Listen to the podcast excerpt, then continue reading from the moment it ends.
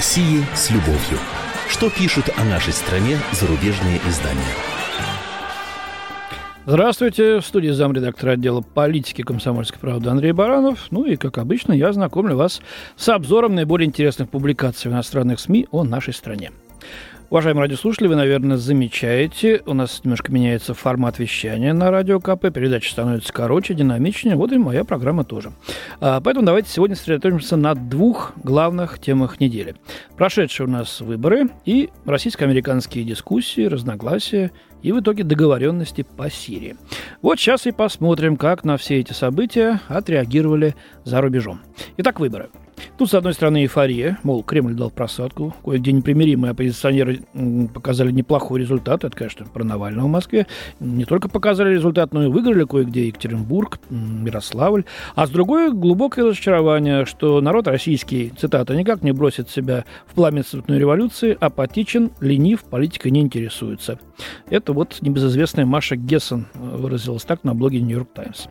Э, ну, тут применительно к ней не, уже давно не о журналистике речь надо вести, а о галимой пропаганде, замешанной, ну, просто на параноидальной ненависти к российским властям и всему, что бы они ни делали.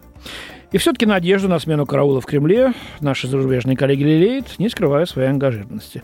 Причем особо рьяно это делают наши бывшие соотечественники. Про Гесса не сказал, а вот вам Константин фон Эггерт, Financial Times британская. Все эти ребята из оппозиции вскоре окажутся в правительстве, цитирует он одного сотрудника европейской компании, сказавшего это еще в 2012 году. Эггерт замечает, после региональных выборов в России эти слова смахивают на пророчество.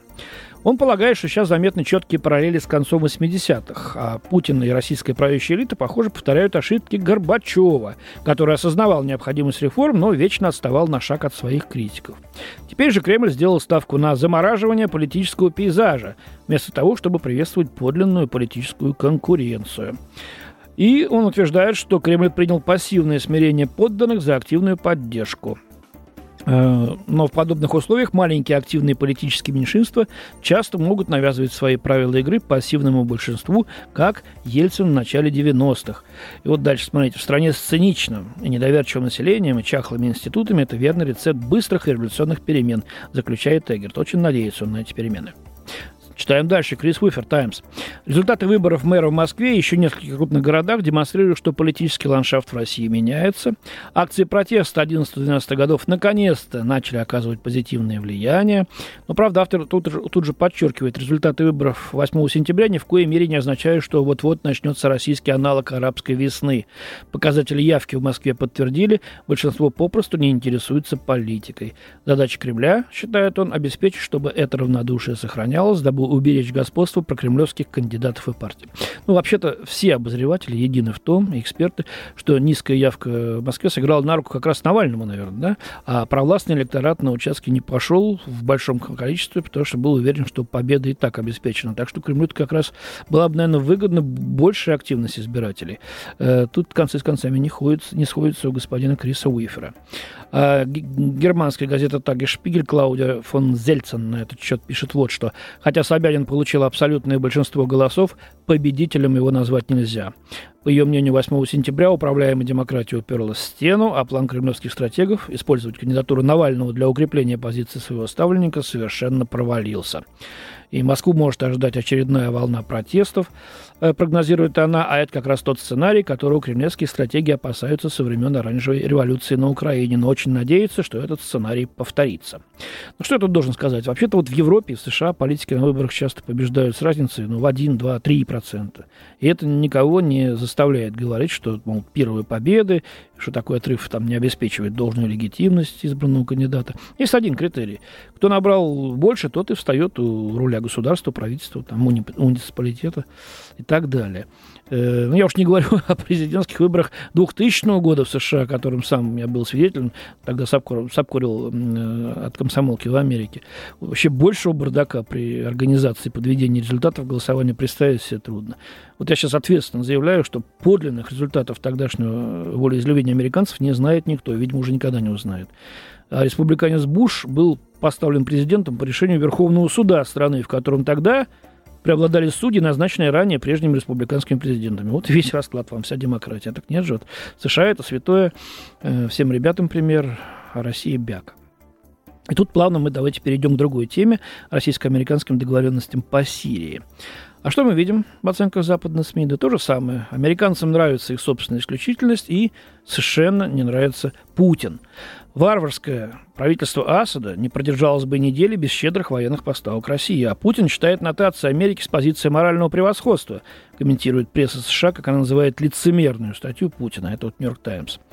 Вот. В то же время статья Путина – это изящная попытка подыграть американскому обществу, уставшему устранять неустраняемые проблемы за рубежом. Эм, в США статья Владимира Владимировича Путина вызвала смятение среди политиков и комментаторов. Так, председатель Сенатского комитета по внешней политике Роберт Мелендес заявил, что его чуть не стошнило. Ну, съел, наверное, что-нибудь. Э, вот. Путин однажды уже опубликовал, кстати, статью в «Нью-Йорк Таймс» в 1999 году, и она была посвящена обоснованию, как пишет «Нью-Йорк Таймс», кровавой военной операции по подавлению чеченского сепаратизма. А, ну, замечайте цепочку такую нехитрую. Асад, Путин, кровь. А вот вам публикация Вашингтон-Пост. Да, Владимир, Америка исключительно. Так озаглавил свой отклик корреспондент Юджин Робинсон. А, когда Путин пытается читать лекции американскому народу его политическим лидерам с позиции морального превосходства, его невозможно воспринимать всерьез, уверен автор – что касается Сирии, то зловещее варварское правительство диктатора Башара Асада не продержалось бы недели без щедрых военных поставок России. На руках Путина кровь десятков тысяч мирных граждан. Конец цитаты. Точка. Вот. То, что без денег саудовских и других персидских монархий и без оружия, э, идущего через Турцию из Европы повстанцам, они бы не продержались и двух дней, наверное, да? Не говорится ничего. Абсолютно. А, дальше пишет автор. Для меня концепция исключительности Америки подкрепляет самый сильный аргумент Обамы в пользу военной операции в Сирии – когда мы видим, как свыше 1400 мужчин, женщин и детей гибнут от отравляющего газа, нам не свойственно отворачиваться. Моральное оправдание удара по режиму Асада основывается на факте. Если США ничего не сделают, никто не сделает. Да, мистер Путин, можете называть это американской исключительницей, исключительностью. Лично мне она нравится гораздо больше, чем российская, заключает Робинсон. Ну, только что в новостях мы слышали мнение э, Сергея Лаврова, министра иностранных дел России, о фальсификации атаки хим, химической э, под Дамаском 21 августа. Она была, э, по мнению российской страны, э, в качестве провокации организована как раз противниками э, режима Асада. Но об этом, опять-таки, не строчки в американских газетах. А вот обозреватель американского издания New Republic Юлия Йоффе просто взбесила цитаты из статьи Путина насчет того, что никто не ставит под сомнение факт использования в Сирии химических отравляющих веществ, однако есть все основания полагать, что это сделала не сирийская армия. Э, цель спровоцировать вмешательство э, могущественных покровителей боевиков из-за рубежа, которые в таком случае выступили бы, по сути, на стороне фундаменталистов. Вот Йоффе рассуждает. Вот еще одна замечательная российская привычка взглянуть лицо фактом, а затем подвергнуть их артобстрелу. Дальше слушайте, я постараюсь это выговорить.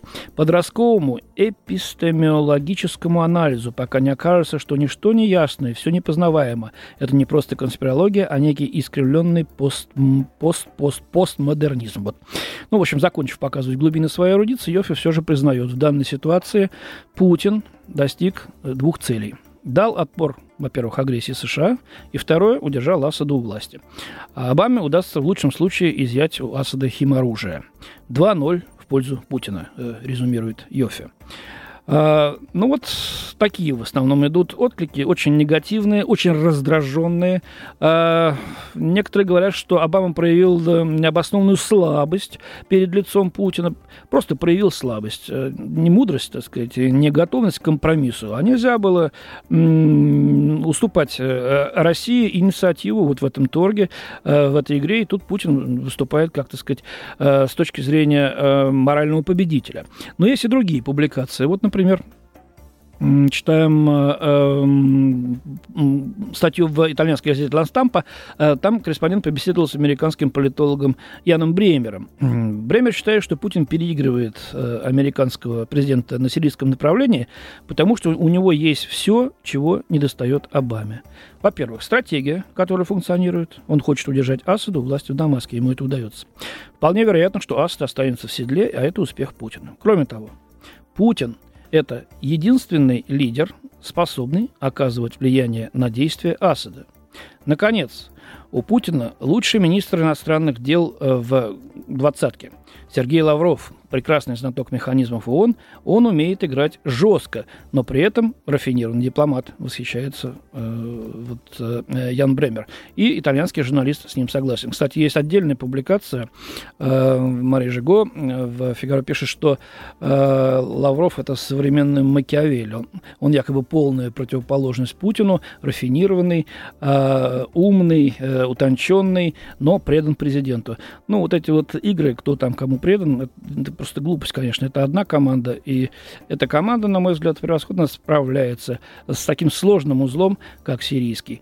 Мы будем следить, конечно, за, этим, за э, развитием событий, информировать вас. У меня на сегодня все. До свидания. В студии был замредактора отдела политики комсомольской правды Андрей Баранов.